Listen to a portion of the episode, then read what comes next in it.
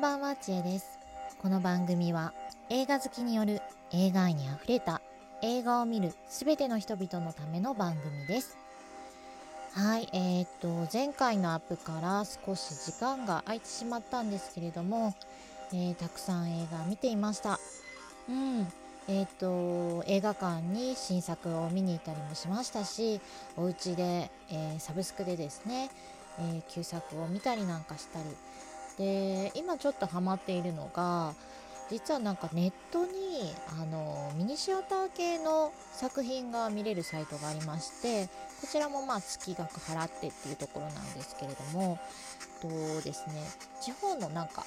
映画祭とかで受賞している作品であるとかあとは、えー、と学生さんのインディーズの作品なんかも見れたりするんですね。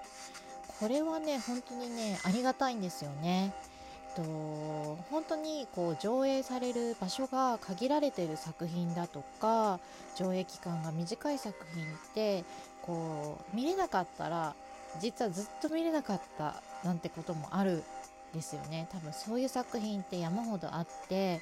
実際私も友人に映画監督がいたんですけれどもその方もなんか作品を出されてたんですけれどもで後に彼女が映画監督だってことを知って見たいって思って見ようと思ったらもう実はどこでもやってないんですよみたいな感じになっちゃったことがあってうーんもうその時を逃しちゃうと見れないっていう貴重な作品であったりもするのであのとってもこのサイトは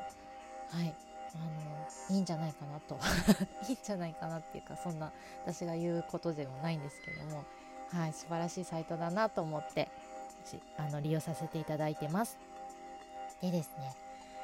まあなんといっても私の中で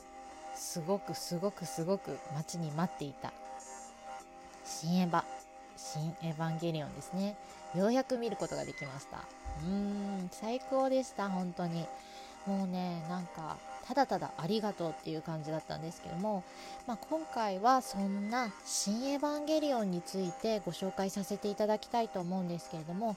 えー、ともちろんあのネタバレなしでご紹介させていただきます。まあ言い換えれば私のただの感想のみをうだうだと喋る時間になってしまうんですけれどもあのよかったらまだ見てない方も聞いていただければなと思います。よろしくお願いいたします。では改めまして本日の1本は2021年の作品で「新エヴァンゲリオン劇場版」になります、えー監督はもう誰もがご存知の庵野秀明監督ですね。うん。なんか昨日えっ、と舞台挨拶が行われたみたいではい。なんかとっても楽しそうにお話しされていたなっていうのが印象的だったんですけれどもうんなんか本当にこうエヴァが、まあ、今70億円の興行収入らしいんですけど100億円目指すって監督おっしゃってたんですけどもエヴァがそういう風になるのって本当になんかすごいなって思いますね。結構昔からちょっとこうやっぱグロくってでまあ割とマニアックっていう感じもあったんですよね。あのうん受け入れられない人も多くて、まあ、受け入れられる人はもちろん熱狂的なファンコアなファンの方もたくさんいらっしゃるんですけれども、うん、なんかそれがすごいこうこの時代に浸透しているってところがすごいなって思うんですよね。だってまず女性がロボットアニメなんて昔見なかったんですよね。ロボットアニメ、うん、何それみたいな 感じだったんですけれども、はい、もちろん私も見に行きましたし若いあの女性の方もたくさんいらっしゃってましたし、うん、なんかすごいなと思いましたね。でもね本当にこの「エヴァンゲリオン」っていう作品は別に昔からそんな何ですかあの見る性別見るものの性別を選ぶような作品ではなかったんですよ。はい、ただなんかまあ多分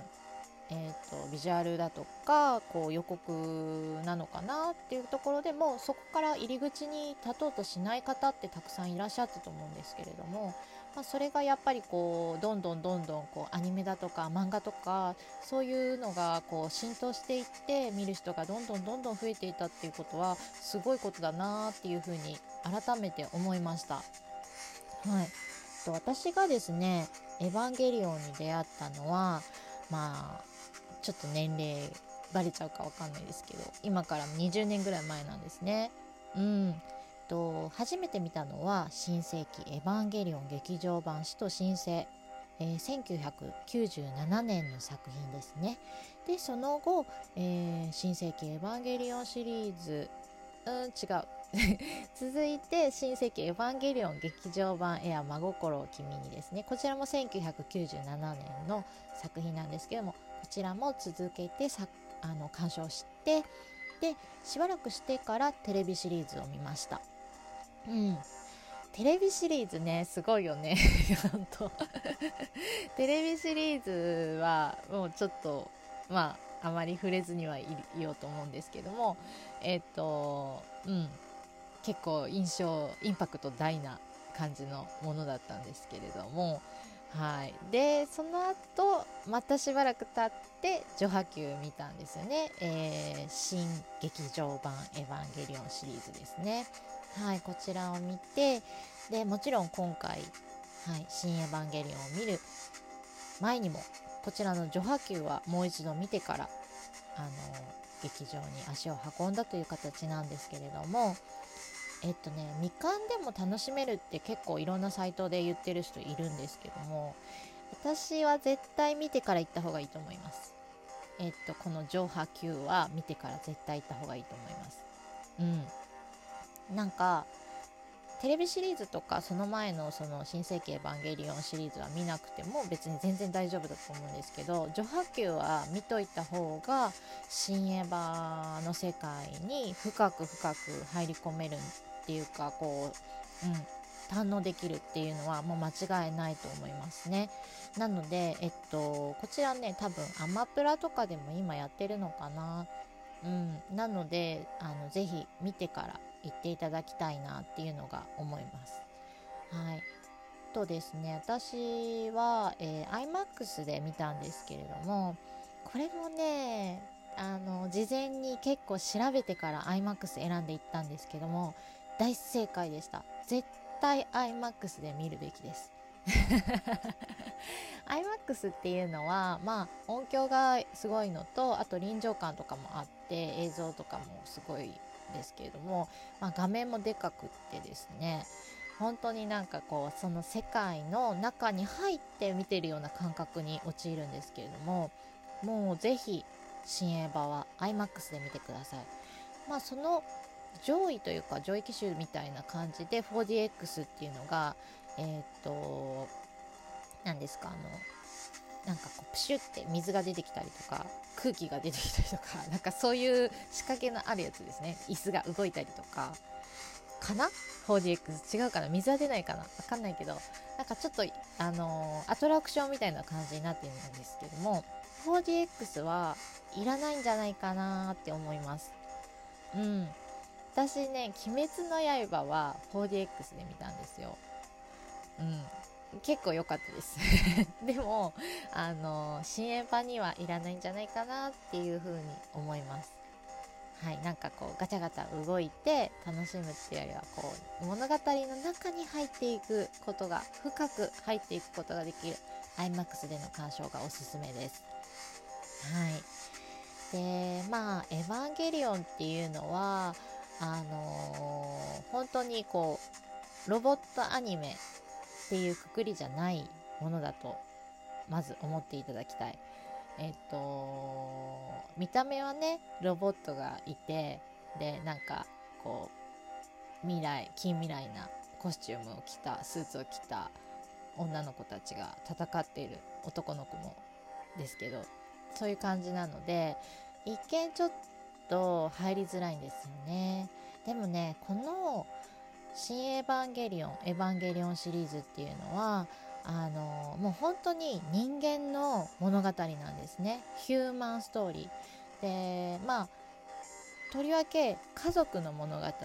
でありラブストーリーであるっていうところが重要なポイントになってくるのでとまずこれをアニメロボットアニメだっていう認識ではなくラブストーリーファミリーストーリー家族の物語っていうような感じで捉えていただいてでそこからなんか見るきっかけになっていただければいいんじゃないかなって思います。本当にこう人間のリアルな、えー、少年の葛藤だとか家族との関わり合いだとかいろんなところが細かく描写されているので、えー、心にも染み渡る作品ですね。でまああと宇多田ヒカルさんの歌声最高でした、えー、エンドロールに流れるんですけども、まあ、今回テーマソングとして「えー、ワンラストキスですねが使われていてでその前の、えーと、破、Q、エヴァンゲリオン破と Q に使われていた「 Beautiful World」っていう曲もあの流れるんですけどももうゾワゾワゾワゾワしちゃいます。もちろんこちらも購入しました。はい。えっととにかく美しくて壮大ででも身近で誰もが